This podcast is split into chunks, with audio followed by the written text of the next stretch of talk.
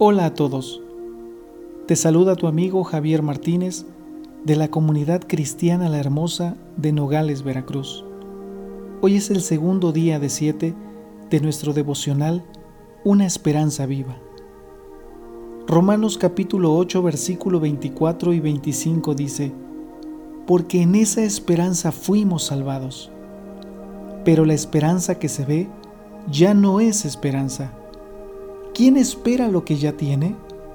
Pero si esperamos lo que todavía no tenemos, en la espera mostramos nuestra constancia. Cuando la esperanza es basada en Dios, la esperanza provee motivación para vivir la vida cristiana aún en medio de los problemas.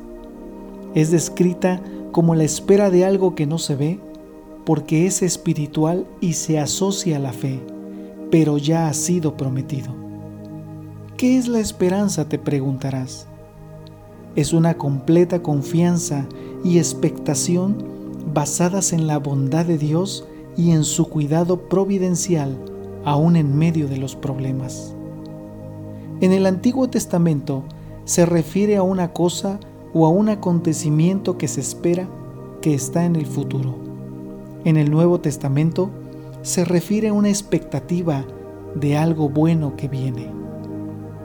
Tú y yo debemos vivir en esa esperanza basada en Dios, en su palabra, en que tenemos un Padre bueno y por lo tanto todo lo que tiene para nuestras vidas es bueno.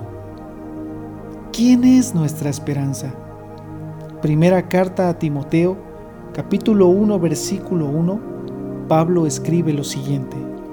Pablo, apóstol de Cristo Jesús, por mandato de Dios nuestro Salvador y de Cristo Jesús, nuestra esperanza. Así es, mi querida amiga, mi querido amigo. Cristo Jesús es nuestra esperanza, la base de nuestra seguridad. Si te has sentido sin esperanza, sin paz, con miedo, con angustia, Cristo Jesús es tu esperanza eterna. Debes de mantenerte creyendo que cosas buenas de parte de Dios vienen a tu vida y a tu familia. Recuerda que la esperanza está basada en lo que no se ve, es decir, en la fe en sus promesas. Y Dios te promete que si Él es tu pastor, si dejas que Jesús sea tu pastor, tu esperanza, nada te faltará te invito a hacer la siguiente oración. Señor Jesús, gracias porque tú eres mi esperanza. Tú eres la base de mi seguridad y todo lo que tú me das es bueno. Sabemos que tú tienes cuidado de mí y de mi familia, que tú eres mi proveedor, mi refugio y mi ayuda.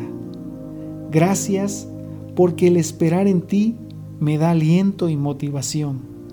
Confío en tu palabra y en tus promesas y declaro en tu nombre que aunque tal vez mis ojos no vean una solución, cosas buenas y hermosas vienen a mi vida.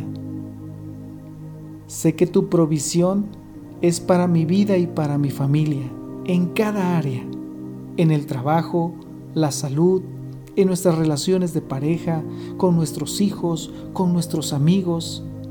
Saber que tú eres mi esperanza me mantiene en armonía contigo y con los demás. Espero en ti, Jesús, mi esperanza eterna, mi esperanza viva. Amén. Se despide tu amigo Javier Martínez. Muchas bendiciones a tu vida.